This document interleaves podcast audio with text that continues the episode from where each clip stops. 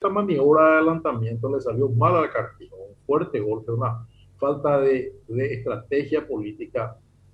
En vez de ganar poder hasta marzo del año, del año que viene, perdieron poder desde ahora en adelante y afectaron gravemente a su precandidato a vicepresidente, a Liana, que era presidente de la Cámara de Diputados. Y quiero recordar que el cartismo tiene el poder de la Cámara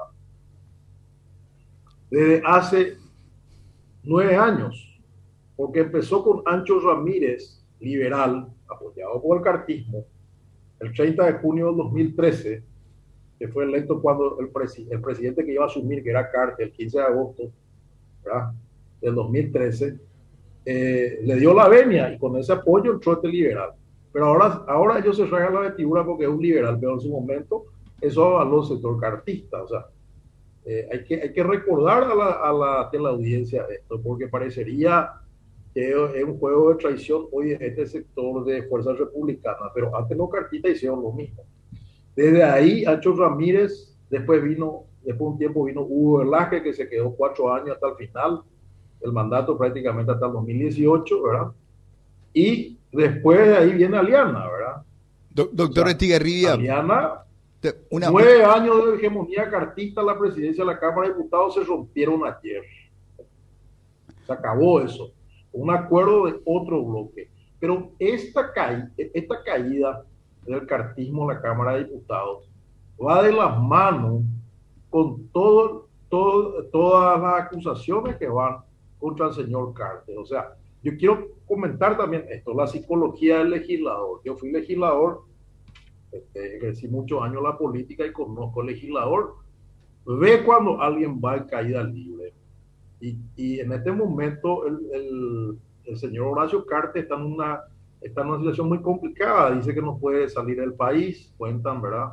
Eh, también rumores hablan de que ya no tiene visa para entrar a los Estados Unidos y ya no se hizo oficial desde la embajada, a su familia, él, ¿verdad? Está el caso de Juan Orlando Hernández de Honduras, era un hombre de derecha que apenas dejó la presidencia, fue, eh, fue apresado con pedido de extradición de los Estados Unidos, ¿verdad? Un hombre de la derecha como Carter, ¿verdad?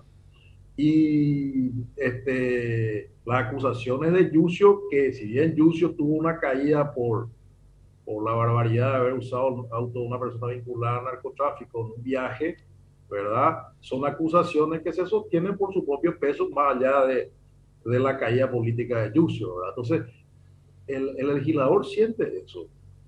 Y ya van eh, los legisladores, los diputados, tomando distancia también de eso sumado a que la bancada de Fuerza Republicana es AñTT, parece que ahora vio la luz y se despertó y eh, con mira la interna colorada se acomodó en, en, hacer acuerdo con los demás sectores de oposición. Entonces ahí le dieron un golpazo fuerte al cartismo, que si bien tiene hoy un rostro liberal, que es el Carlos López, realmente es una jugada política de fuerza donde la bancada colorada sigue siendo la más fuerte, la de Fuerza Republicana, dentro de ese bloque.